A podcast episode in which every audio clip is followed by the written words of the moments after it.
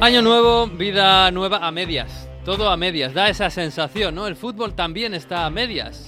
Los partidos están a medias, las jornadas a medias, las plantillas están también a medias. Algunos están fuera por el COVID.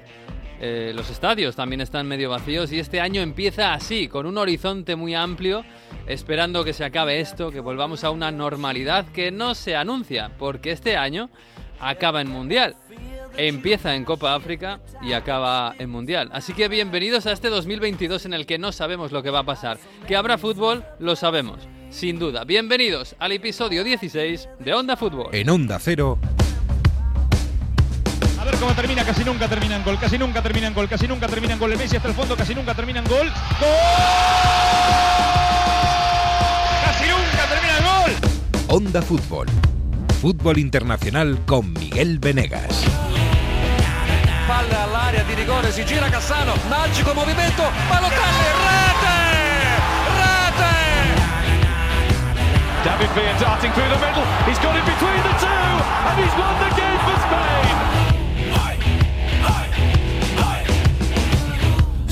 Pues aquí estamos otra vez. eh, bienvenidos a este 2022 en Onda Fútbol. No nos vemos desde hace dos semanas, aunque pasamos por aquí en el Boxing Day, por las ondas del Radio Estadio. Hola, Jesús López, muy buenas. Hola, ¿qué tal? ¿Cómo estamos? Bien, ¿qué tal las vacaciones? Eh, ¿Qué vacaciones dices? ¿Cuáles? ¿Qué tal? ¿Qué tal? Bien, ¿no? Las navidades, el fútbol inglés, todo fantástico. Sí, todo bien. Cuaja. Hoy- actividad, una cosa muy tranquila, nada, nada. Sí, sí, sí. Bueno, pero se compatibiliza, ¿no? De aquella forma.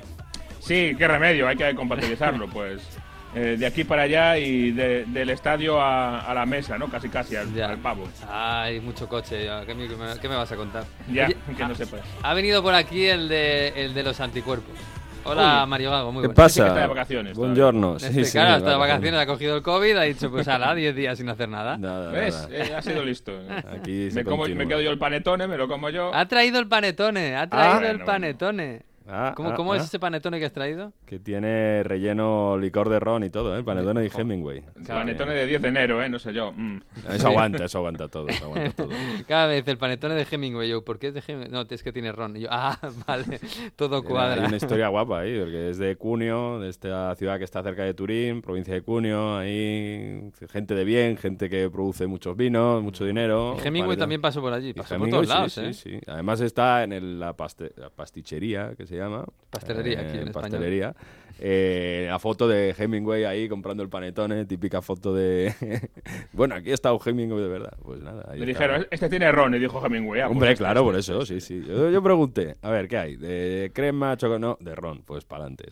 Ya sé lo que gusta. Entonces, bueno, esa- la foto de Hemingway yo creo que la tienen todas las tiendas del mundo. Eh, alguna vez pasó por ellas y... Photoshop y, Y ya está, ya está. ya está, sí, sí, sí.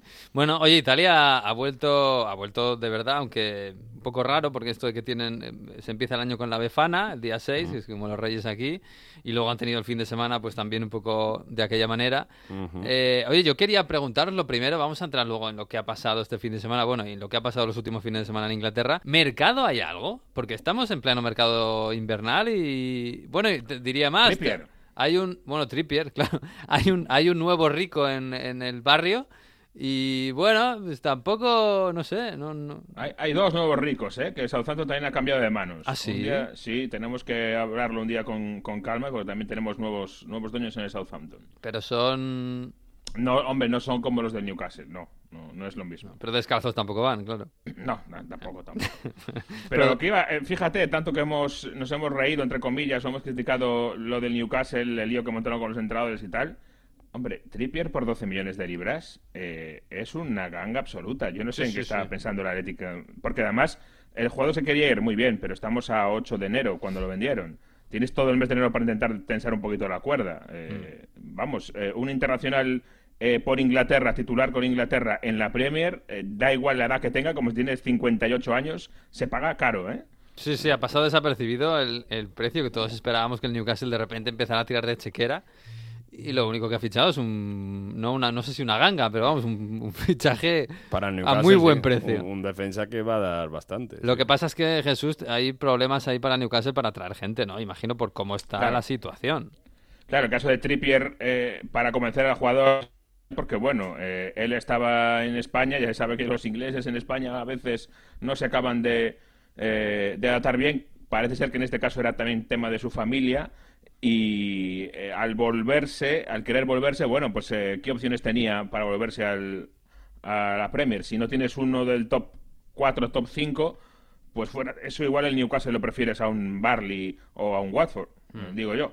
Y por ahí van los tiros. Bueno, eh, en, en Italia no ha habido ningún fichaje gordo, ¿no? Maitland Nines, a mí me ha llamado mucho la atención este fichaje para la Roma. Para jugar con defensa a 5, defensa a 3, ¿no? Que jugó contra la Juve titular y viene por para querer hacer esa revolución en la Roma de Mourinho, para jugar a lo que quiera. Mourinho eh, quiere ingleses, ¿no? Lo que conoce. Bueno, No eh, sé. el, el siguiente fichaje debería ser Sergio Oliveira del Porto, que Ah. fue muy importante para eliminar a la Juve el año pasado. O sea que, bueno, tiene a Thiago Pinto, que entre portugueses e ingleses yo creo que ahí tiene un mercado por explorar y es verdad, no va a hacer mucho más revolución, pero sí que quiere cambiar la plantilla. Luego hablemos de Mourinho y os contaré cosas que quiere cambiar. En el Napoli han comprado a Tuanzebe, Alex Tuanzebe, este defensa también para por la marcha de Manolas Del United. ujú. del United, que no estaba jugando, y mm, eh, la Fiorentina y Coné, ¿no? Además de Piontek, que yo creo que han sido los dos únicos delanteros o, digamos, gente ofensiva que, que se está comprando a nivel de más o menos grandes en Europa. Eh, Porque lo de la esto- Juve, lo de de la momento Juve, nada. Además, escuchando lo que está pasando, no tiene pinta de que... A- Allegri dijo que al 99% la plantilla se queda. El único que va a salir de la Juve, y ahí también volvemos al tema Newcastle, es Ramsey, porque es el único sitio donde puede ir más o menos. Y, y no van a traer a, a Icardi por, por todas las circunstancias que hay. Entonces, eh, bueno, o pasa algo clamoroso o nadie de los de arriba van a hacer grandes fichajes. El Milan eh, sí que puede traer, eh, mejorar algo. Hablábamos de Bondman, ¿no? En defensa, para apuntalar un poco, pero no se esperan grandes fichajes tampoco en Serie A. Mm, no hay mucha pasta. Bueno, se queda. Y, y es más, Vladovic ha dicho que después de decir que no iba a renovar, dice, bueno, nunca digas nunca, ¿eh? A ver que a lo mejor pasa algo. Pero después de que la Fiorentina ya ha comprado Piontek y, y Aikoné, ¿no? Un poco para... Eso. acaba en 2022. No, en 2023. 2023. Ah, vale, vale. Bueno, aún así será, será una, una razón para sacarlo un poco más barato de la Fiorentina. Un, un hombre que, que, que ahora, bueno, valía 100 kilos según ellos hace medio año, pues dentro de medio año valdrá un poco menos. Eh, bueno, en Inglaterra, Jesús, eh, se está escuchando algunas cosas de Digne, ¿no? Que si lo, que si lo quiere el Chelsea para, para suplir a Silwell. eh, Sí. No sé si alguna cosa más. No sé si el Liverpool está pensando en algo mm, por el tema de la Copa África. No, no lo sé, la verdad es que estoy oyendo muy pocas cosas. Sí, la verdad es que poquitas. Lo de Diñe es verdad, incluso lo ha reconocido el propio Rafa Benítez, que se quiere ir eh, y se cree que obviamente el Chelsea tiene ese problema con, con eh, la baja de Chilwell para toda la temporada y por lo tanto eh, podría buscar, eh, buscar incorporar a, a Lucas Diñe. Fuera de eso es verdad que está siendo tranquilo, incluso ha dejado de sonar todo el mundo para el Newcastle. Eh, Debe estar trabajando, esperemos, un poquito más en, en discreto ya ha parado un poco la, la locura. Esto se va a ir calentando, ¿eh? seguro, hacia final de mes, pero yo también esperaba un, un inicio de mercado un poquito más, eh, más frenético y no te creas. ¿eh? Mm, bueno, el mercado va a ser gordo, gordo, gordo en verano, pero no porque sea verano en general, sino porque hay un montón de jugadores que acaban contrato y que están, yo creo que ya negociando a ver quién, quién le da una morterada más grande. Desde... No hemos hablado de uno que acaba contrato, que ha sido el gran golpe de mercado de la MLS. Que Insigne, se va a. Toronto. Ya, vamos, ha hecho tuit oficial, presentación. Oye, y ayer demás. estaba el estadio en Napoli vacío. Prácticamente, sí. Ah, Estábamos esperando cómo era la reacción de la, de la afición, pero claro, aplausos, reacción- los pocos que hubo sí que hubo Sí. aplausos, sí, sí. Pasa mu- en Napoli que a veces hay partidos que no va nadie a Fuorigrota porque las comunicaciones son muy malas. En Napoli llegar al estadio es, es un caos absoluto. Bueno, llegar a cualquier lado. Si además eh, venían de dos derrotas consecutivas en casa contra Empoli y Spezia, había el tema de que COVID, que si se jugaba no se jugaba, que bueno, no invitaba tampoco el tiempo familiar, época en familiar en Napoli, como todas estas semanas todavía, pues sí, al final habría 10.000 personas como mucho.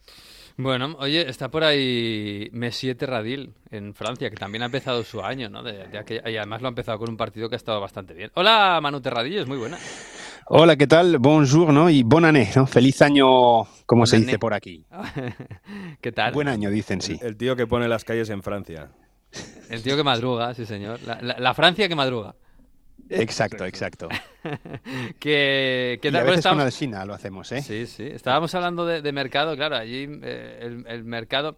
Yo no sé si hay movimiento mm, por aquello de que ahora está un mes, eh, que, que hay un mes en que media liga está fuera por la Copa África, porque hay equipos que se quedan con cierta necesidad, ¿eh? No, pero hay poquito, hay algún fichaje de, de, nivel bajo. Lo que ocurre es que aquí las plantillas no tienen nada que ver con las de otras competiciones. ¿eh?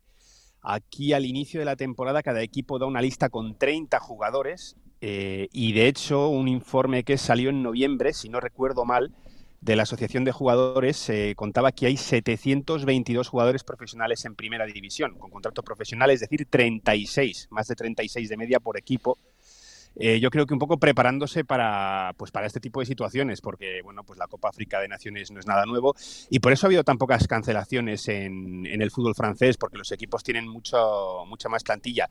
Se está intentando cambiar eso. Hay, bueno, pues quien quiere que sean solo un máximo de 25 con cinco jugadores de la cantera. Otros dicen que sean 24 contratos más y que no se cuenten ahí contratos de primer año, es decir, que esos queden fuera. Uh -huh. Pero bueno, como hay equipos tan con nueve sí, tanto fondo de armario, pues bueno, estas situaciones ya es que ya se prevén, porque lo de la Copa, lo de la Copa África de Naciones no es algo nuevo aquí. Sí. Perdona Manu, porque yo creo que eso es una clave de por qué se está moviendo poco el mercado, porque nadie quiere soltar a nadie, aunque sea un suplente, por si acaso. Eh, los entrenadores están todos diciendo, uy, no, no, eh, a mí no me quites número que no sé qué, va, qué me va a pasar mañana. Eh, fíjate, en, en Inglaterra, el, el, el, Everton Leicester, que se había eh, cancelado en su día en diciembre, se iba a jugar esta semana, ha tenido que volver a aplazarse otra vez. Otra vez. Porque ahora es el Leicester el que no tiene jugadores. Es decir, mm. Al final eh, lo, el número también importa mucho este año para, para, los entrenadores. Sí, bueno, salvo el Barça. El Barça sí que está intentando deshacerse de algunos jugadores.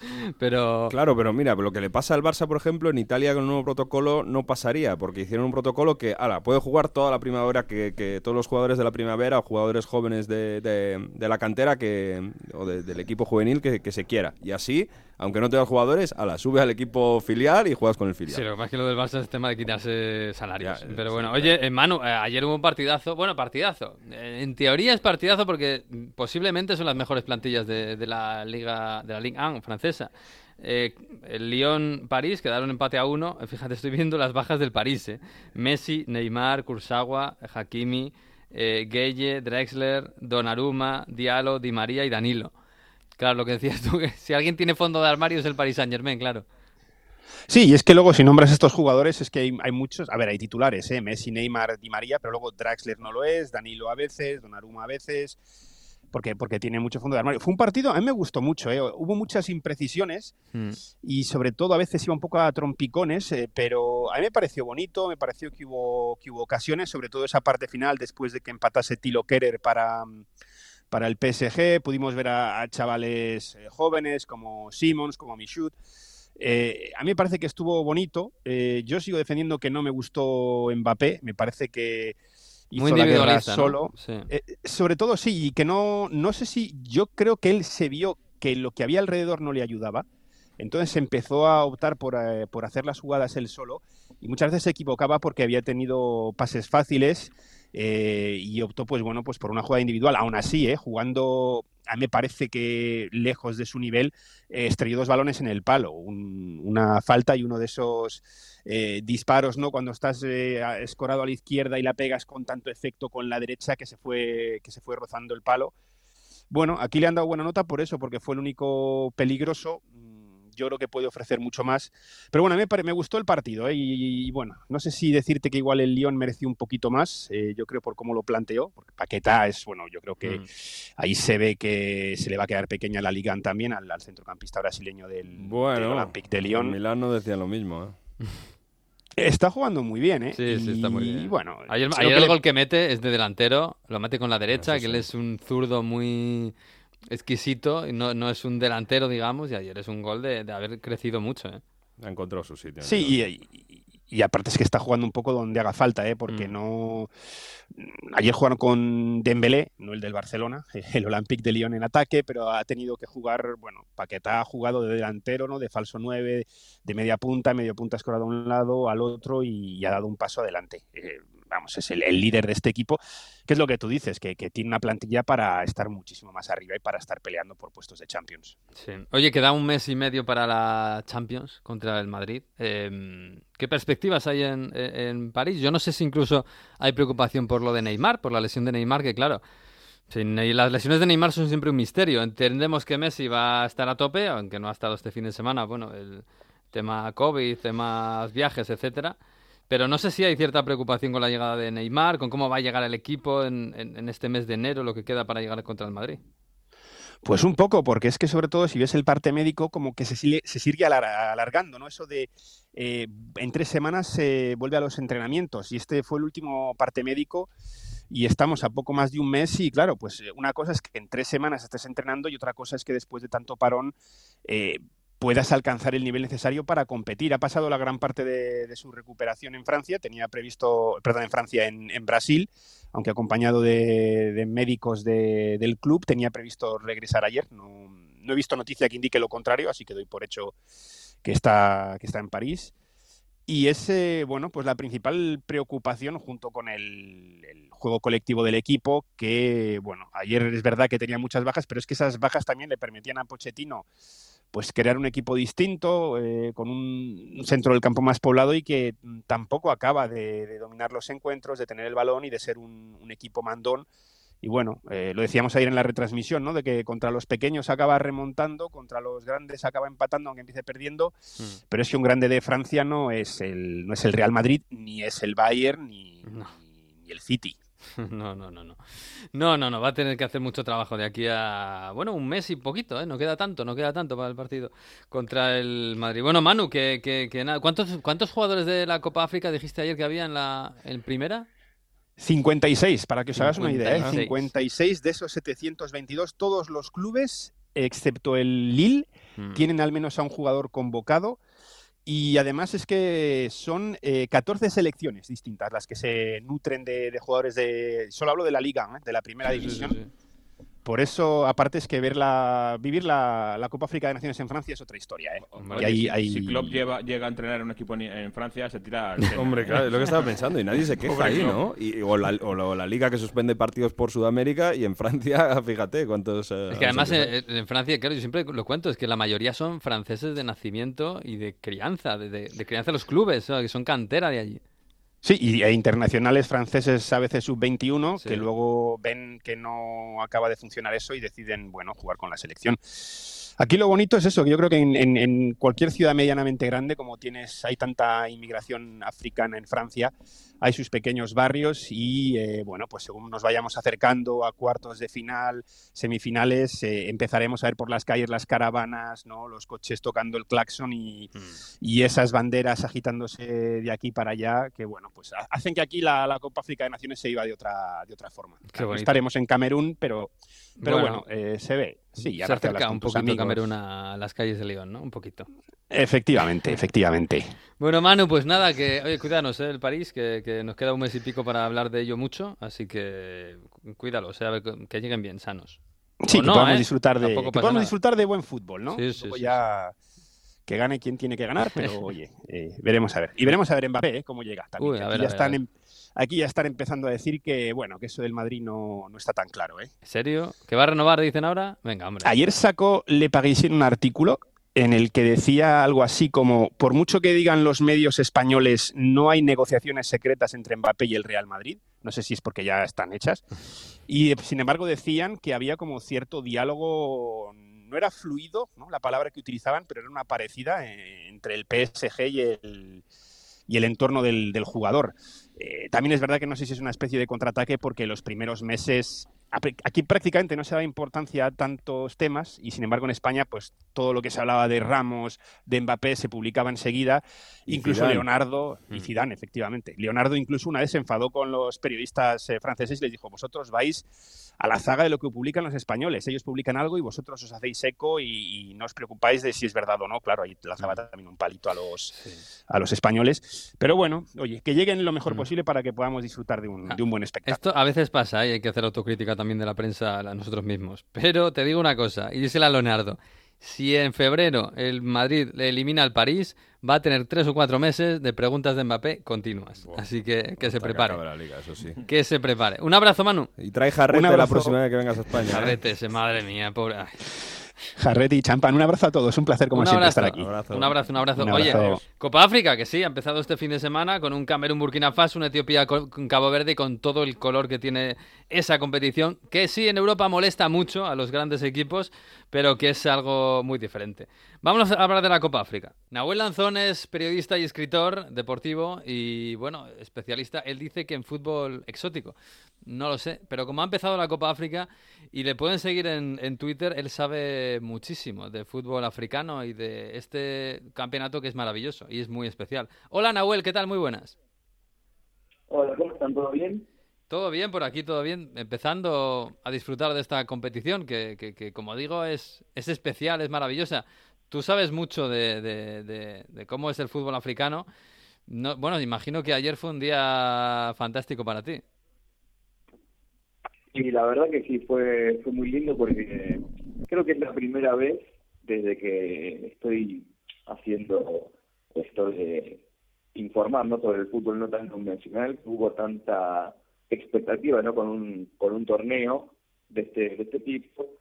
Y, y, la verdad que sí fue fue muy muy porque esta vez fue no sé si es el mundial que este que la que es año mundial todo lo que se vivió en la previa con la copa pero hubo muchísima expectativa y muchísima gente eh, comentando el partido, intentando, intentando verlo, así que sí, la verdad que fue, especial. Intentando verlo, yo te diré que aquí en España nadie tiene la, nadie ha pagado por los derechos y claro, lo vemos por YouTube, se puede ver por el canal oficial de la CAF en YouTube pero ayer se cayó. Eh, creo que es que fue muy muy muy heavy porque el, propio YouTube bloqueó el contenido a la Copa de África, la cuenta oficial. Sí, el, tenedor de los derechos, en África, eh, bueno, bloqueó el contenido para el resto del mundo.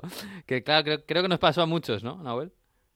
Sí, sí, fue algo, algo raro porque o sea, la, eh, la propia transmisión oficial fue bloqueada por un tema de copyright, ¿no? Bueno, esperemos que de alguna manera lo puedan solucionar porque es verdad esto que vos decís con el tema de los derechos. Bueno, acá en Sudamérica eh, sí hay una empresa que los tiene, pero hay otras lados donde no. Igual esta sí fue la primera vez del torneo, también vale decirlo, que ha hecho una nueva licitación y ha hecho una venta más eh, general a todo el mundo. Antes era más bien reducida las, las naciones por fuera de Asia que tenían derechos y mm. esta vez fue la primera vez que tiene un poquito más de expansión. Mm, bueno, hay mucha expectativa, pero eh, si normalmente la Copa África molesta, a los molesta, digo, a los grandes equipos europeos por cómo es, por dónde es, por cuándo es, eh, y, por, bueno, por ejemplo, Liverpool no tiene a Salah y a Mané estas fechas. Eh, esta, incluso ha habido muchas muchas presiones para que no se dispute, incluso hasta última hora. se junta, pues el calendario, se junta el virus. El Omicron, que bueno, viene de... Algunos dijeron, no, porque viene de África, viene de Sudáfrica, que está mucho más lejos de, Camerún casi que de Europa. Eh, y además, eh, los problemas internos del país, porque Camerún tenía que haber organizado la Copa África hace mm, tres años eh, y no pudo hacerlo, se le fue a, Egipto. Ha habido problemas de todo tipo, de seguridad, de, de, estadios que no estaban a construir. Al final da la sensación de que esta Copa África, bueno, como pasa habitualmente, se va a disputar a pesar de todos los problemas que hay alrededor de ella. Y al final sale una competición que también por eso es diferente. Sí, a ver, eso lo, he dicho, ¿no? En, lo, que he escrito, bueno, en Twitter, en los hilos, en una nota que escribí. Que escribí. Eh, hay, es verdad que hubo y hay problemas en Camerún con la zona. Bueno, de hecho, por eso no pudo hacer la Copa en 2019, la tuvo que hacer luego ahora. Eh, también, obviamente, la cuestión de la seguridad interna es un, problema, pero no es que lo quiero minimizar, pero sí lo que quiero decir es que ha tenido Camerún tres años desde que le retiraron las sedes para, por lo menos en lo que es infraestructura, avanzar bastante.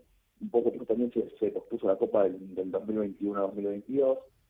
Y desde ese lado se diría que está bastante solucionado el tema, por lo menos los estadios están y mucho en lo que es de infraestructura lindante, ¿no? de rutas, accesos, transporte. No está del todo completo, es cierto, pero sí está bastante avanzado. Y lo de la seguridad interna, bueno, ya eso excede un poco eh, quizás hasta el, hasta mismo pleno de la televisión, es cierto que se han jugado copas, y no solo copas eh, africanas, sino otro tipo de copas, en situaciones mucho más graves y no ha pasado nada. Es un, cuando hay, hay este tipo de eventos suele haber siempre el miedo, pero bueno, también es, tanta visibilidad hace que ese mismo torneo tenga otra otras garantías, si se quiere. Bueno, en lo deportivo, eh, ¿por qué apostamos? Ayer vimos a Camerún que le costó ganar a, Burkina Faso, que son los anfitriones, pero yo no sé si Camerún tiene eh, quizás el, equipo para ser campeón. Eh, bueno, el equipo a batir parece seguramente Argelia, Senegal, Egipto, Senegal. Sí. sí. sí, Senegal tiene un equipazo. Egipto también se le, se le señala, ya se le señaló en el Mundial y fue un poco una decepción. Marruecos tiene un equipazo. no se parece que, el, que, el, que, los grandes equipos están en el norte. Sí, bueno, es una tendencia ¿no? que, está, que está cambiando últimamente en el fútbol africano el norte africano siempre fue dominante en lo que es la, escena local, ¿no? De los de clubes africanos. Si uno ve lo que es la Champions africana, todo lo que es eh, los equipos más ganadores, son generalmente del norte que tienen las ligas más fuertes y con más poderío económico, pero por otro lado las selecciones de lo que sería eh, el África subsahariana, sobre todo la región del oeste, eran las más fuertes a nivel continental en los últimos años. Bueno, eh, Nigeria, Ghana, Camerún incluso, mm. eh, y esto ahora está cambiando porque estas elecciones, que son quizás las que estamos más acostumbrados a ver en los mundiales, están en una etapa de transición, digamos, ¿no? Tienen sus grandes figuras cuando el fútbol europeo, pero esta vez quizás no tienen el, el poderío, no tienen ese jugador eh, tan clave, ¿no? Como por ejemplo, sé, Toque, el presidente de la selección de Camerún, por un ejemplo, eh, Costa de Marfil. Eh, falta todavía ese, esa, esa referencia y la están teniendo los eh, los equipos del norte, no sé, Marés, eh, bueno, Salá, como dijeron ustedes. Entonces, sí, yo diría que esas selecciones son las más fuertes, sobre todo Argelia, con la excepción de Senegal, que a mi entender, de las selecciones más tradicionales, tiene la verdad eh, un equipazo. Si uno ve línea por línea, es una selección de primer nivel, honestamente una selección que no es norteafricana, que yo creo que también se puede meter entre las favoritas, que lleva algunos años que no está tan alto nivel, es Costa de Marfil, ¿no? Porque llega Aller en un nivel altísimo después de lo que está haciendo en el Ajax. Bueno, tiene a Frank sí, que yo creo que un centrocampista que, puede aportar, Wilfred Zaha, eh, Nicolás Pepe, que es verdad que no está haciendo bien en el Arsenal. Eh, ¿A ti te gusta como Costa de Marfil como posible candidato? Tiene. Yo, honestamente, no sé si la, veo como candidata, pero sí es una selección que puede llegar a, a cuarto de final, incluso a la semifinal, depende mucho el cuadro también.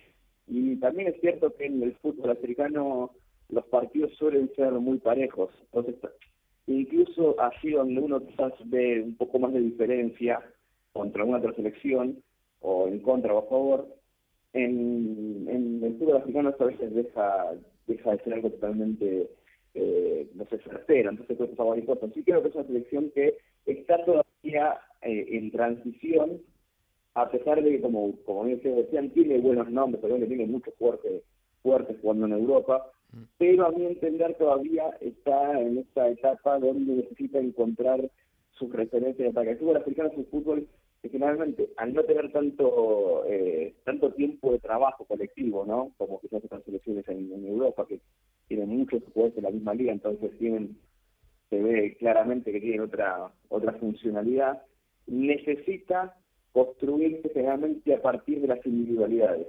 Entonces, eso lleva todavía un, un tiempito que Costa de Marfil por ahora no lo, no lo tiene, pero tiene grandes nombres que puede aparecer en algún momento. Está en el mismo grupo de Argelia, Miguel, Costa de Marfil. Estaba mirando el calendario que tienen y ese partido. El UL, pero bueno, yo creo que como tienen a Guinea Ecuatorial y Sierra Leona en el grupo, yo creo que llegarán clasificados a la última jornada los dos. Sí, pero a ver quién es el campeón del grupo. ¿eh? Es Costa de Marfil con Aler, con Cornet, con Casey Seri, con Orier, con Boli. Sí, tiene buen equipo, tiene buen equipo. Lo que pasa es que Argelia bueno, un poco es el, equipo a batir.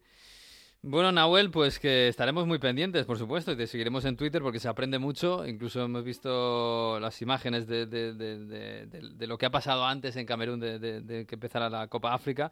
Hemos visto incluso a la mascota paseando con chaleco antibalas. Bueno, cosas que, que se aprenden y que pasan en el fútbol africano también. En fin, Nahuel, que te mandamos un abrazo, ¿vale? Hola a ustedes por, por la nota y por el interés de fútbol africano y muchísimas gracias. Gracias a ti, chao. Bueno, vamos al lío de lo que ha pasado este fin de semana. Yo os digo una cosa, no tenía intención de meter esto, pero yo ayer pasé por la pista de hielo Eso en digo yo siempre cuando meto había, había villancicos, había villancicos todavía. Dije, no puede ser. Bueno, pues si meten villancicos en el Ayuntamiento de Madrid, también aquí.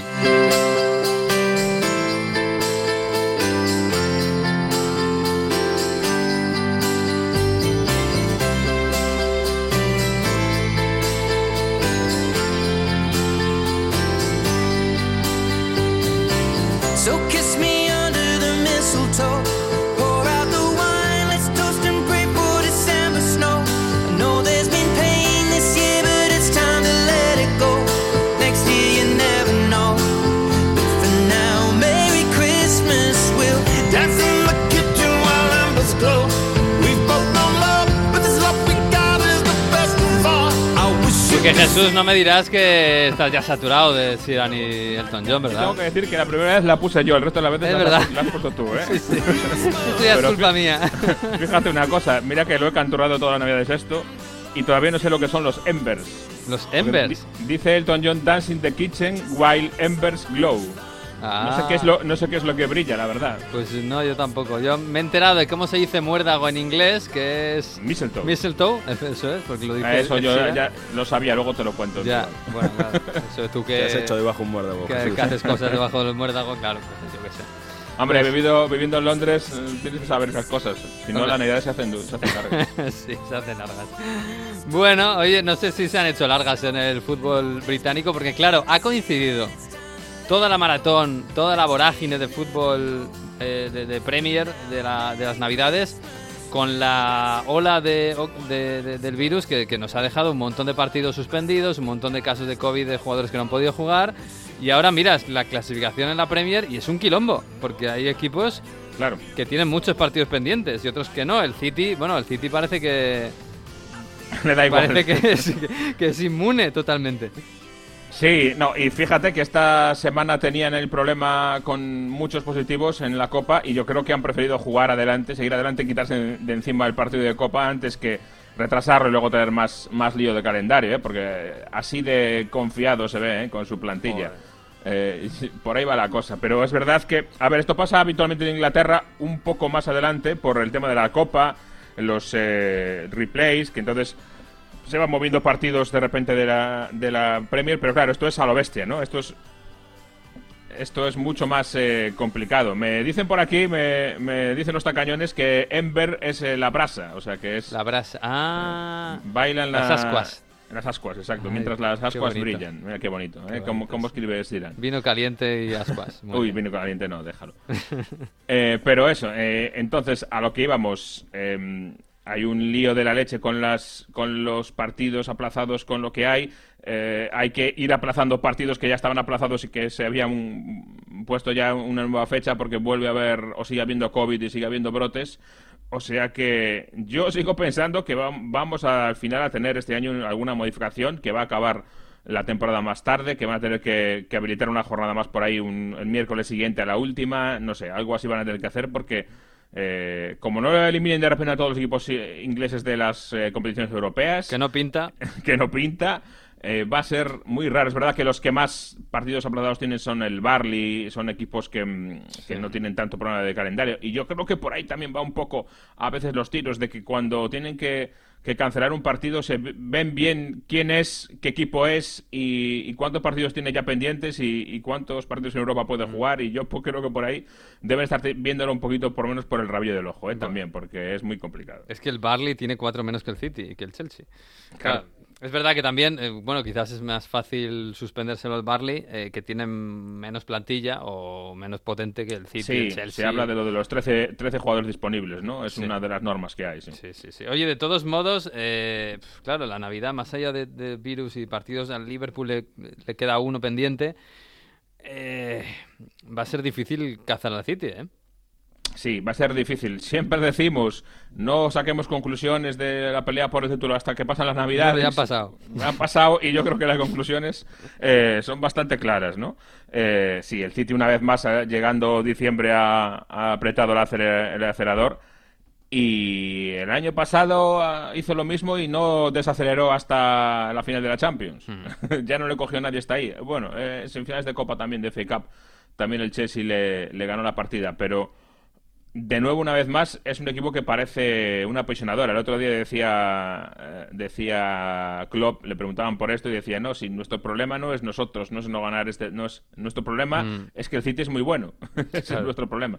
Y lo vamos a intentar, pero a veces parece, parece increíble. Es la verdad que eh, es un equipazo eh, y como decimos siempre, es un equipo sobre todo que do- donde brilla es en el día a día, en el ser eh, bueno hoy y mañana y pasado y estar siempre ahí. Y, y por eso en las ligas es donde arrasa y en las competiciones del caos es donde a veces eh, sí que le aparecen las grietas porque a un día, a un partido, pues esto a lo mejor puede, puede variar. Sí, ese es el sello Guardiola, ¿eh? hacer que el equipo sea regular y, y cada partido sea una pisonadora. Ahora, luego ya la Champions, eso Pero, per- pero perdona, y esto, eh, yo para mí, eh, una de las claves, iba a decir la clave, es un poco presuntuoso, una de ellas, y para mí es muy clara, es que nadie es capaz de bajar los brazos, porque aquí el año pasado Stones era capitán general con Rubén Díaz y este año Stones ha desaparecido y, y- y Laporte, que había medio eh, perdido el sitio y se hablaba incluso de una salida, ahora este año vuelve a estar. Y Bernardo Silva estuvo un año muy bueno y Sí. el año siguiente no Quería jugaba. salir y ahora está siendo de lo mejor. Sí, sí. Claro, eh, eh, esto es un poco la historia, yo creo. Al principio de temporada Phil, Foden y Grealish eran titulares siempre, indiscutibles y estaban ahí siempre y ahora de repente pues ap- reaparece Sterling, que había perdido un poco comba. Mm, Esta es la clave para mí. Eh, exige muchísimo compromiso, muchísimo trabajo, muchísima atención en todo lo que hace el equipo con Guardiola y se asegura de que todo el mundo tiene las orejas altas y a partir de ahí luego viene todo lo demás. Sí, y todo lo demás, además, eh, eh, es que se junta, además que tienen suerte. Tienen suerte, entre comillas, porque eh, se, se, se- se miran al otro lado de la frontera y dicen, bueno, el Chelsea, que era un equipazo, que era inexpugnable, tiene el lío de Lukaku, que, claro, un, un equipo al que le estaba faltando gol, le estaba faltando punch, de repente tienes a un delantero que le has traído para, para, para solucionar eso y lo soluciona. Y se monta un quilombo, eh, dice que no está a gusto, le medio apartas un tiempo, luego le recuperas, pero claro, hay que recuperarlo, ¿cómo no vas a recuperar a Lukaku? Pero claro, se junta eso. Y luego el Liverpool, el, el- el que va a estar un mes sin jugadores súper importantes en la Copa de África, Salah y Mané, que a ver lo que hacen, porque ya ha dicho Klopp que, que no pueden jugar igual, claro. Claro, porque es que Salah y Mané son Claro. eh, una parte importante. En muchísimos partidos que ves que rota Klopp y los que no rotan nunca son Salah y Mané. Eh, son claves, con lo cual tiene que reinventarse un poco. Eh, Es verdad que ha tenido tiempo para pensarlo, ¿eh? pero eh, vamos a ver cuál es la, momento, idea. el pr- es verdad que el primer partido, no sé si ha sido casualidad, ¿eh?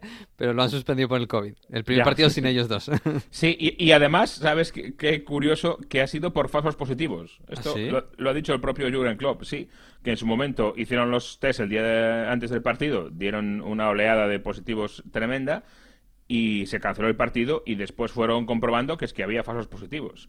y, y que todos menos uno eran falsos positivos. Con lo cual, fíjate eh, la cantidad de especulaciones y de cositas que hay ahora, obviamente. Porque, Pero ese fue de Carabao Cup, ¿no? No es de Premier League. Sí, de Carabao Cup, exactamente. Contra el Arsenal, ¿no? El partido de ida de, de la semifinal. claro, semifinal, ¿eh? que, no es, que no es como la FA sí. Cup de este fin de semana, que era primera Sí, y sí, tercera sí. ronda. Que, Sí, que es el que ganó el Chelsea al Tottenham Sí, arrasando. Que juegan la vuelta esta semana, por cierto. Sí. Y, y luego además eh, se ha instalado, eh, al hilo que decías de Lukaku, yo creo que a veces un poquito una psicosis eh, de exagerar todo. eh, y te explico. Sí. Con lo de Lukaku, obviamente ha- se ha salido del tiesto, ha dicho una barbaridad, pero es que había gente que decía que no vuelva a jugar nunca más. Ahora, si tú te metes, como he buceado yo, en las redes sociales de los aficionados del Tottenham, sabes que ayer en Dombelé también no hizo, no, es algo parecido, hizo un desplante que fue simplemente, eh, yo primero leí el reporte y luego lo vi y pensé que era mucho más grave por lo que leía de lo que es realmente. Le cambian y sin decir nada a nadie, sin hacerle caso a nadie, sin montar nada, en lugar de irse al banquillo, se va directamente al vestuario. Se mete por el túnel de vestuarios para adentro y se va para adentro cuando le cambian.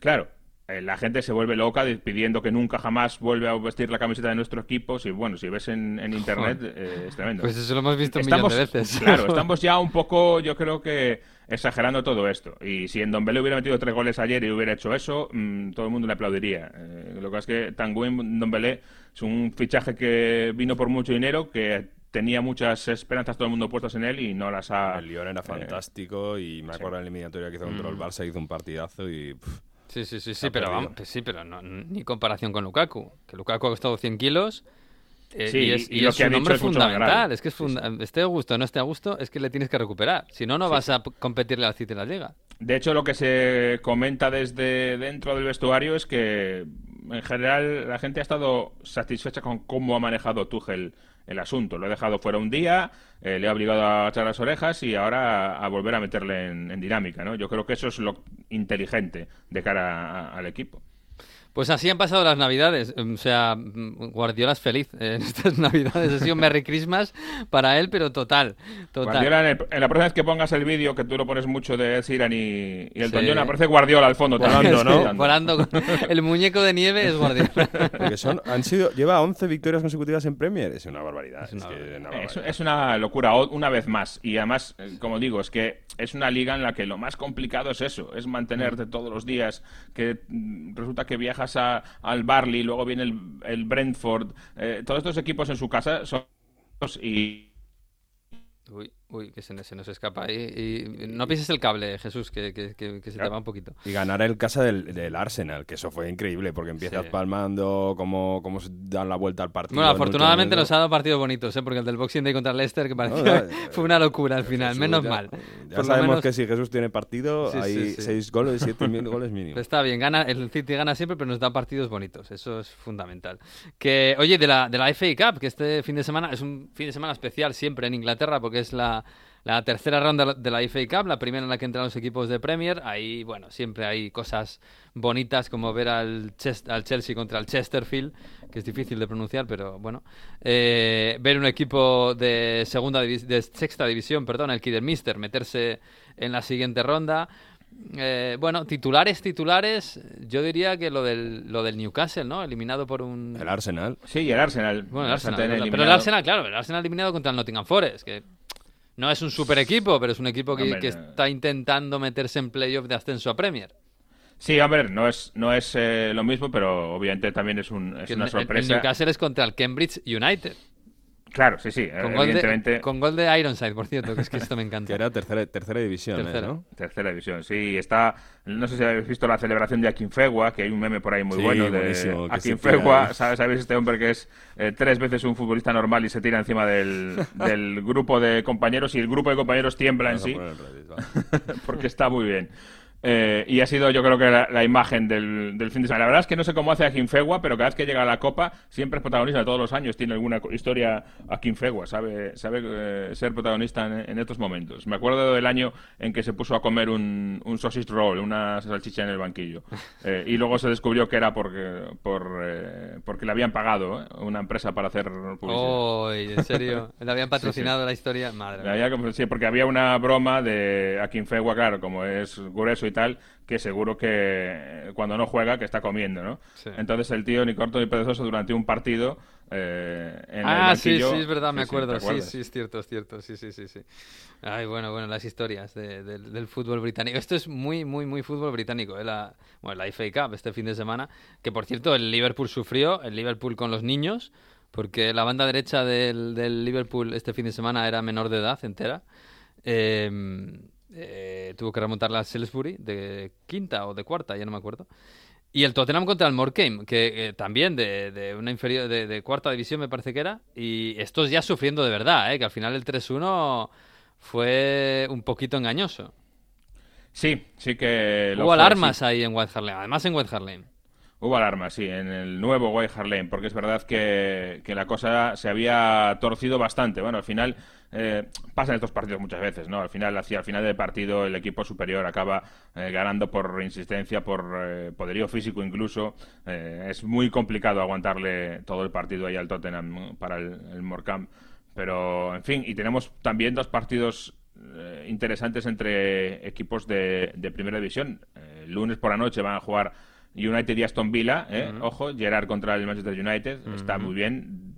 En un Manchester United que está muy mal, muy mal, yo diría que Sí. eh, las navidades le han ido muy mal. El, el, el soufflé de, de Rangnick ha bajado pronto, ¿eh? Sí, además hay muchos reportes de problemas en el, en el vestuario, empiezas a ir a la luz muchas cosas un poco feas y, y incluso hay quien habla ya de, de que en verano va a haber cambio de guardia, ¿eh? de que va a haber un cambio grande en el vestuario del, del United, eh, Pero, porque pero en el vestuario, en jugadores.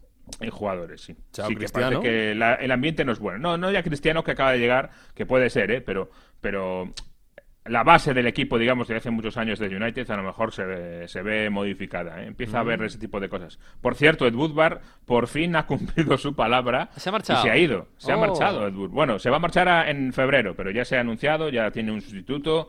Él se Ah. va a quedar, es verdad, que como eh, advisor, como eh, consejero de, de deportes, pero bueno, eh, el caso es que deja su, su puesto de CEO, su puesto de, primer ejecutivo del club, y vamos a ver en esa nueva etapa. eh, sobre todo cómo se va a organizar en el tema deportivo, porque Ed Woodward al final era un, un CEO que llevaba también muy de cerca la gestión deportiva. Mm. Entonces vamos a ver si el eh, sustituto eh, va a buscar más el perfil, famoso perfil que tanto se hablaba de un director deportivo para que sea el que lleve la batuta. Bueno, o se hablaba de que a Ragnick igual le dejaban Sí. en, esa, en ese rol, ¿no? Sí, Lo pero tendría Rangnick que ahora mismo ganar un poco más. Claro, sí. No está quedando muy bien, claro. Sí, sí. Bueno, ya veremos. ya Pero veremos. sobre todo, más que quién es, es qué poderes se le dan. Eso es- para mí es la clave, ¿no? Si, si se trae a alguien como para que al final, y pasa también en España, a veces hay, un, hay directores deportivos que de directores solo tienen el nombre. Eh, lo que tienen ahí son, son jefes de, de scouting que hacen las, los informes y, y ven jugadores, pero luego el que decide eh, es otro. Sí, sí, sí. A veces el presidente, directamente. Bueno, oye, eh, Jesús, por terminar, eh, me encantó ayer la... Bueno, me encantó, pobrecillos. Me encantó la historia del el Chester Football Chester, Club. sí. ¿Qué, qué, qué le, qué le pasa al Chester Football Club? Pobrecillo. Está muy bien. Chester es una localidad muy bonita, por cierto. Si alguien ¿Ah, está sí? por el centro de Inglaterra, yo la recomiendo, así como otras, no ni de broma. Leicester. pero, pero Chester sí, eh, cerca de Liverpool, al sur. Y resulta que está muy, muy cerquita de la frontera con Gales. Eh, aquí en el Reino Unido, pues esas fronteras son como pues en la Unión Europea, ¿no? Eh, Que puedes pasar de Holanda a Luxemburgo a Bélgica sin, sin enterarte. Pues ahí es lo mismo. Entonces resulta que el campo de fútbol del Chester está en el borde. Si tú ves la foto del mapa, eh, la frontera entre Inglaterra y Gales pasa por el galpón de entrada del campo. Sí, sí, y lo la- que es la- el la campo puerta, en sí. la puerta Sí, está- por la puerta. justo en la frontera. Lo que es el campo en sí está todo en Gales, pero como si, si se asomara un poco y levantara la cabeza del campo para coger un poco de Inglaterra. Y la entrada y la dirección y el código postal es Inglaterra. Bueno, ¿qué, qué pasa? Que en Inglaterra se permite 100% de aforo y en Gales no. Mm. Con lo cual, ahí tenemos el, el lío montado. Y estaba la policía de Gales viendo a ver si eso era eh, incumplir las normas o no, llenar el campo. No, no lo tenía muy claro ni ellos, yo creo. Es Claro, es que difícil. el club es inglés, La pero ciudad es inglesa, el- la, competición es inglesa. Pero el campo en sí está en Gales. Entonces, llenar un campo ¿La que está en medio? Gales, la frontera pasa justo bordea el campo, Ya, pero hombre, yo creo que. pero el campo está en Gales. Entonces, es, es un campo, que, un estadio que está en Gales, pero todo lo demás es inglés. No sé si incluso el campo tendrá una dirección de Gales, digo yo. El campo, no. Pero la entrada está en Inglaterra, ¿no? Sí, la dirección, no, la dirección es, es inglesa, porque la entrada justo está en Inglaterra. pues Yo creo que han- lo han entonces- construido así, como con un cuello alto para llegar a, a- a Inglaterra y que la puerta esté ahí. Así se Eh, conquistan ah, ah, territorios, ¿eh? Claro, han hecho la puerta en Inglaterra y todo lo demás está en Gales. Vale. eh, Y es, es una ciudad muy curiosa, ¿eh? Chester. porque Yo recuerdo haber estado y de repente veías una ambulancia eh, rotulada en, en galés, que claro, que en vez de ambulancia es una palabra tres veces más larga. Era una cosa... Con 25 consonantes eh, seguidas. claro. Como Yanduno, ¿no os acordáis de Yanduno? Esta, esta ciudad de Gales que, que Yanduno Sí, es la, sí, es, es sí, sí. sí. forma breve, sino que tiene como, Como 30 35. letras. Sí, sí, a sí. la de la iglesia encima del párroco. Sí, todo sí, eso, sí, vale, sí, vale. sí, un pueblo con un nombre larguísimo, enorme. Bueno, en fin, pues, pues nada, oye, ha traído Mario una canción. Estamos a menos de un mes de San Como. Bueno. como eh, viene siendo habitual, yo no me hago responsable. Ma la notte, la notte, dura tutto un minuto, non ce n'è per nessuno. Ma la notte hai paura di sbagliare, dai, dai, sì però lasciati andare. Ma guarda cosa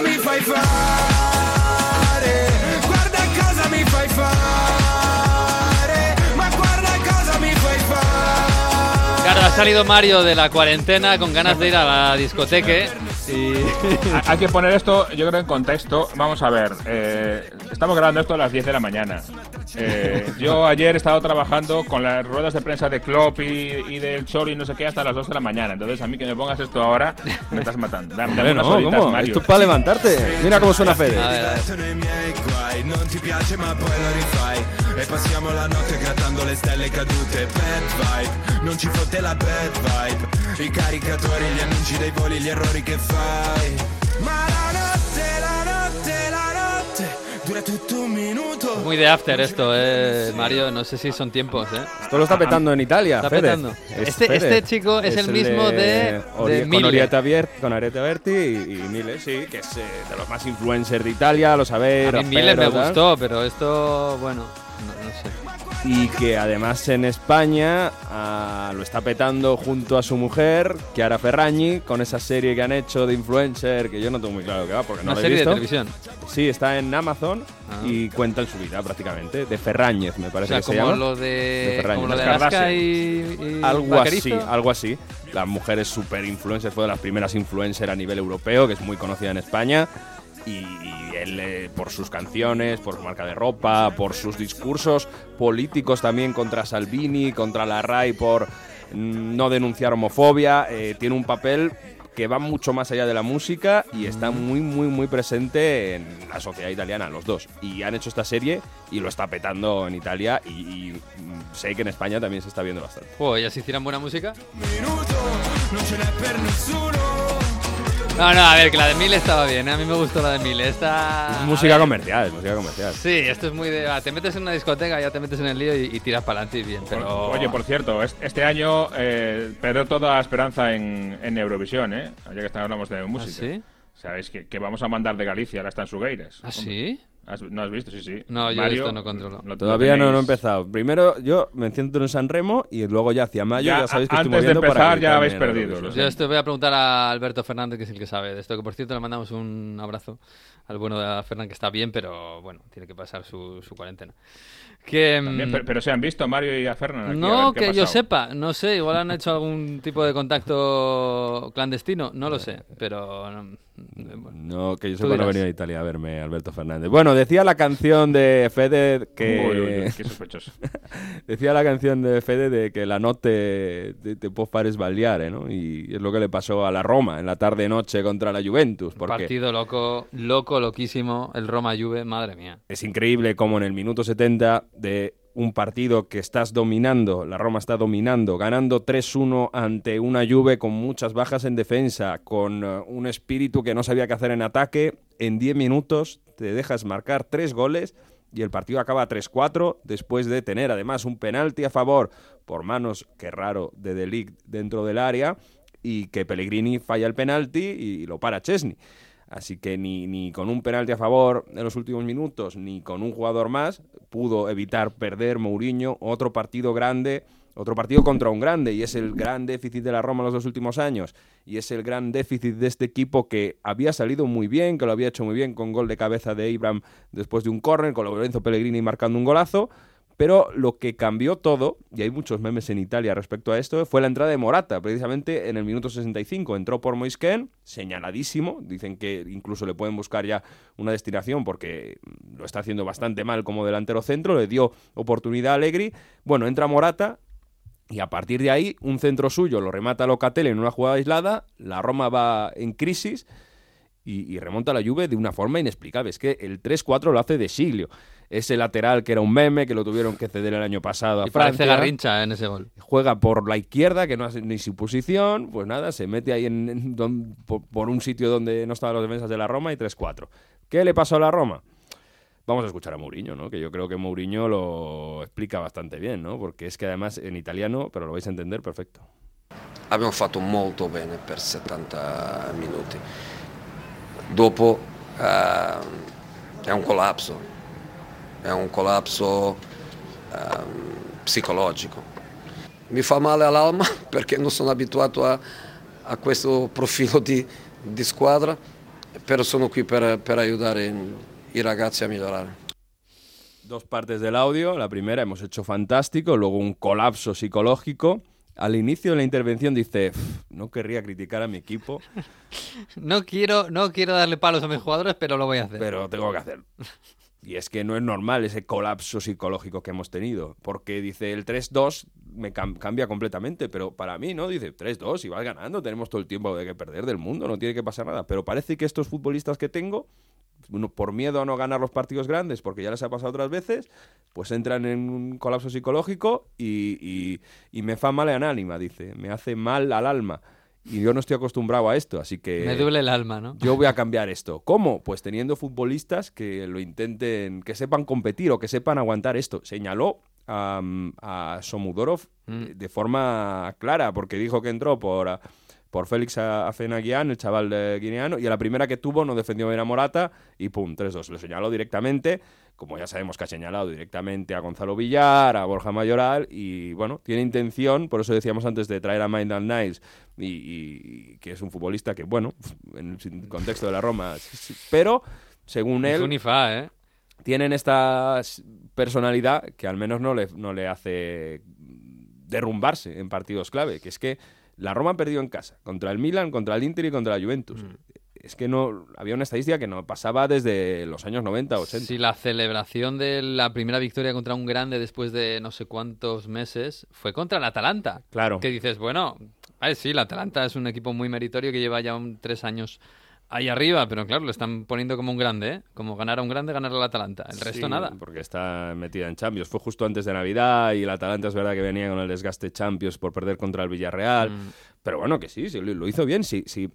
Si los episodios no se le ponen en contra, esta Roma tiene cosas para estar arriba, pero no, está séptima y tiene los puestos de, de Champions League a nueve puntos y si el Atalanta gana el partido que le queda, pues eh, bueno, eh, va a estar complicado. Pero eso sí, ha dicho Mourinho que va a gastar hasta el último día de los tres años de contrato que, de contrato que tiene para Uh. cambiar, para revolucionar a esta Roma. Guarda, guarda ese audio por si acaso llega alguna oferta de... en fin. Eh, oye, que por cierto, no, de- eh, te quería hablar de eso, de, de la lucha por Champions, que dices que la Roma se le aleja mucho. Es que a la Juve, en el minuto 70, con el 3 a 1, se le alejaba, pero muchísimo. Había ganado el Atalanta, había ganado el Napoli, Mm. eh, había ganado el Milan. Estaba, estaba, estaba perdiendo contra la Roma, se le estaba yendo A la Champions puntos. a seis puntos. Eso ya podía ser un problema bastante grave. Recordamos que la Atalanta tiene un partido menos, que le Mm. suspendieron el partido contra Udinese, me parece. No, contra el Torino, en, el- en la primera jornada del año. Mm, Ahora os cuento el contexto de aplazamientos y demás. Que al final ves la celebración de la Juve, y que, que es como si hubieran ganado un título casi, abrazándose en el estadio, en el, en el Olímpico, y dices, bueno, es que, Sí. es que era, una, Es clave. Es que era un partido clave. sí, sí. No estaba Allegri y su segundo después habló y dice, esto, bueno, eh, hem- hoy por fin hemos demostrado, después de hablar que ahí se necesita personalidad y demás, hoy se ha hablado en el campo, por fin. Es una victoria que con la lesión de Chiesa, que eh, está en muletas en, en estos momentos en Turín haciéndose el examen, se teme mucho que se haya roto el cruzado, porque Joder. es que se lleva el golpe y continúa cruzado, el jugando. cruzado a día de hoy puede ser Perderse el mundial. perderse el Mundial, sí, sí. Así que crucemos los dedos, pero no podía caminar y, y- y ha llegado a la clínica súper mal. En fin, fue una gestión Bueno, horrible. Con un cruzado podría llegar al mundial, ¿eh? Todavía. Puede ser, sí, digo, llegar, porque ahí, es en ahí. noviembre, Pero, pero- claro, es, un- es una perspectiva horrible del año 2022. Sí, ¿eh? no, no, no acabaría la temporada seguro. Eh, en cualquier caso, Italia tiene que jugarse el mundial, o sea que Sí, sí, aparte. Aparte de que Italia pierde aquí esa seguro para Eso la es, repesca. contra Portugal. Y decía, eh, más allá de lo que pase con la lesión de Chiesa y con esa pésima gestión de, de hacerle jugar con recibido el golpe, eh, lo que no jugando a nada, eh, prácticamente con todos los rivales perdidos, eh, sin Allegri en el banquillo, pues al final remontas sin defensa, sin Bonucci ni Chiellini, con De Silva lateral Parando penalti. Parando un penalti con Chesney. Pues en- aún así la Juve vuelve a demostrar que no muere más y que fino a la fine y todas estas cosas. Y entonces ese, yo creo que el impulso psicológico que puede servir ganar en, en Roma, bueno, pues vamos a ver esta segunda parte del campeonato. Es verdad que la Juve sigue sin jugar a nada y no tiene pinta, lo que decimos, de que vaya a haber refuerzos, pero hay otra cosa positiva en todas estas cosas negativas. Primero, lo que hemos dicho del carácter de Morata, que cambia el equipo y, claro, ya después de esto casi imposible que salga en este enero, más allá de lo que había dicho Allegri. Y segundo, que recuperó a Dybala, porque el 1-1, Dybala titular por primera vez después de la lesión de Venecia y todo eso, lo marca un buen gol Dybala y, y demostró cosas que, bueno, hacía tiempo que, que no veíamos y lo hace justo después de que el CEO de la Juve, Arribabene, Mauricio Arribabene, sí, el que estaba en la Fórmula 1, dijese antes del partido esto.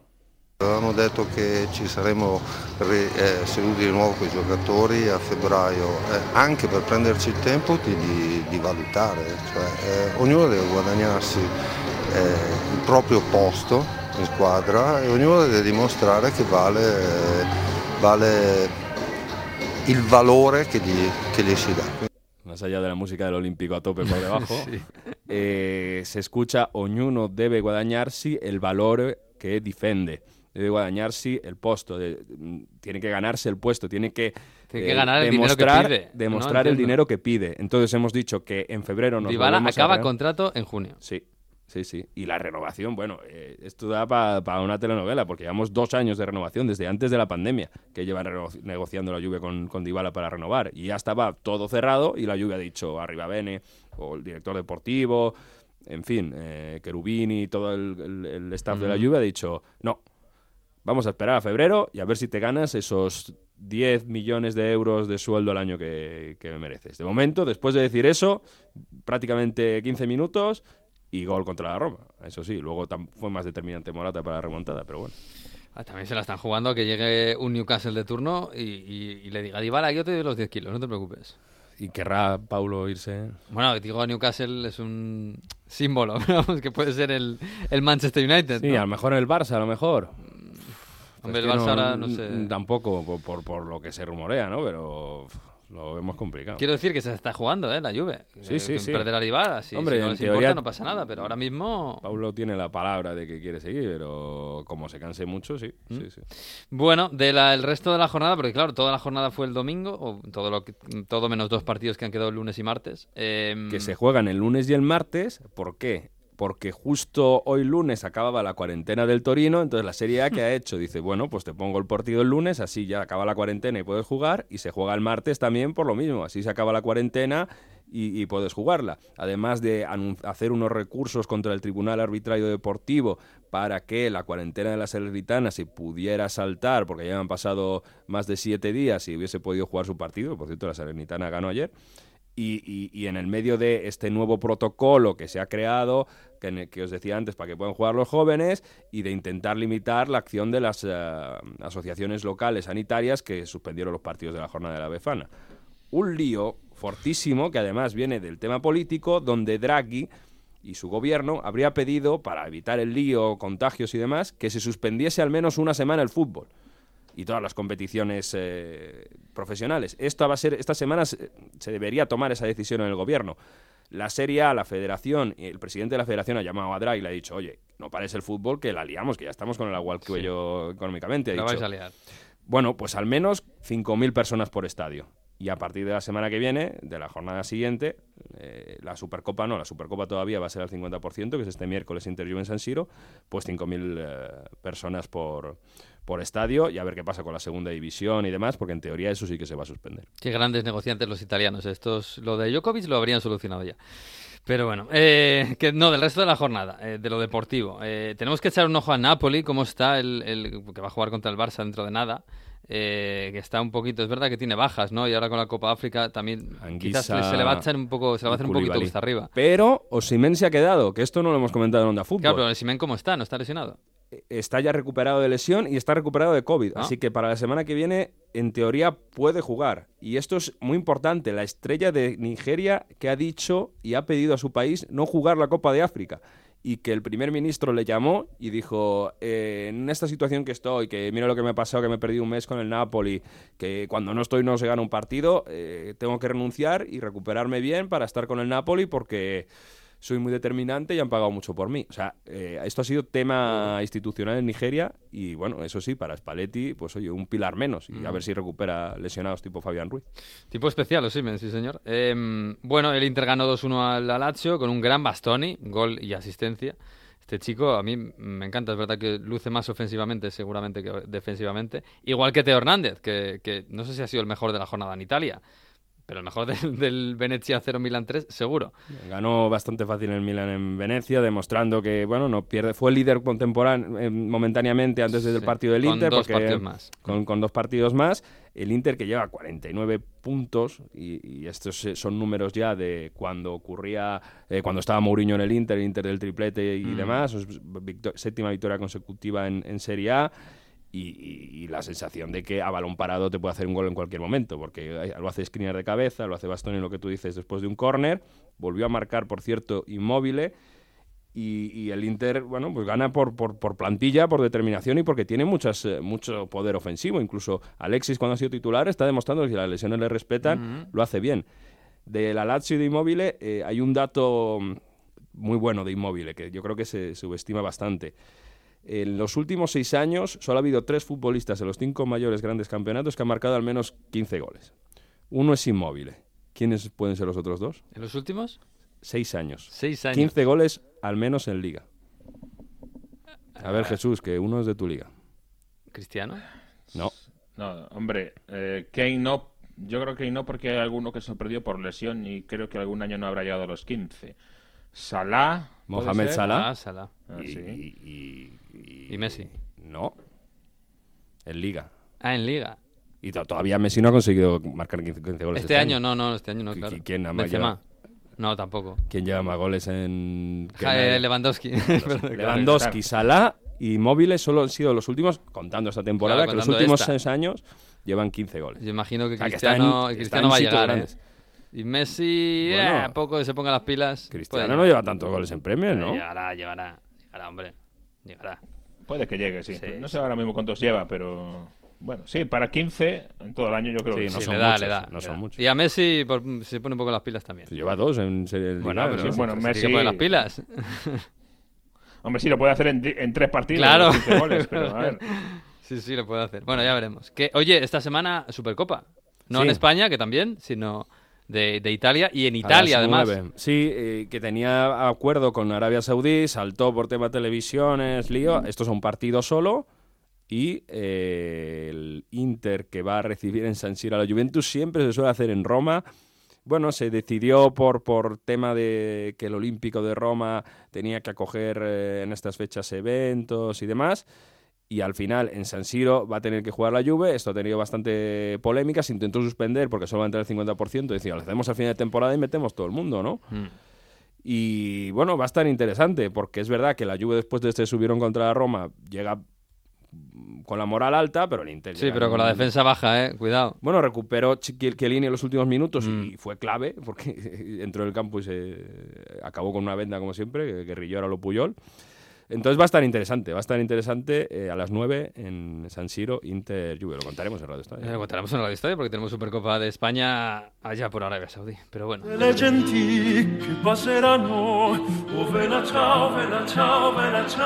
Pues nos vamos a marchar, chicos. No tenemos al profesor, que le hemos dado una semana más de vacaciones, porque claro, están las escuelas, están los profesores ahora que, que, bueno, que tienen que poner en orden todo. Yo tengo examen este- esta semana en la universidad. bueno. Esa es otra historia. Eh, así que le mandamos un abrazo a Víctor Gómez, el profesor, con su cuaderno de Heródoto, que ve- volverá la semana que viene. Así que nada, chicos, que esta semana tenemos lío, como siempre, ¿no? Porque claro, en Italia hay Supercopa, en Inglaterra hay, hay Copa de la Liga otra vez. Y si Hay no, Liga también. Y hay Liga también, no sé, tendréis que Todo solucionar todo el cacao que tenéis ahí metido. Sí, va- a ser difícil. Ya te digo yo que vamos a tener liga. A este paso me veo narrando liga en, en junio, ya verás. Oh, y el verano, qué bonito verano. Eso ya lo hemos vivido, ¿eh? Verano con fútbol. En fin, no, vamos a ser optimistas, que este año va a ser mejor. va a ser mejor. Un abrazo, queridos. Adiós. Adiós, adiós. Bueno, pues nos marchamos hasta la semana que viene. El próximo lunes a la una de la tarde, como siempre, en Onda 0.es y en todas las redes eh, estará colgado el episodio ya 17 de Onda Fútbol. Hasta aquí fue el 16. Disfruten de la semana y del fútbol. Y adiós.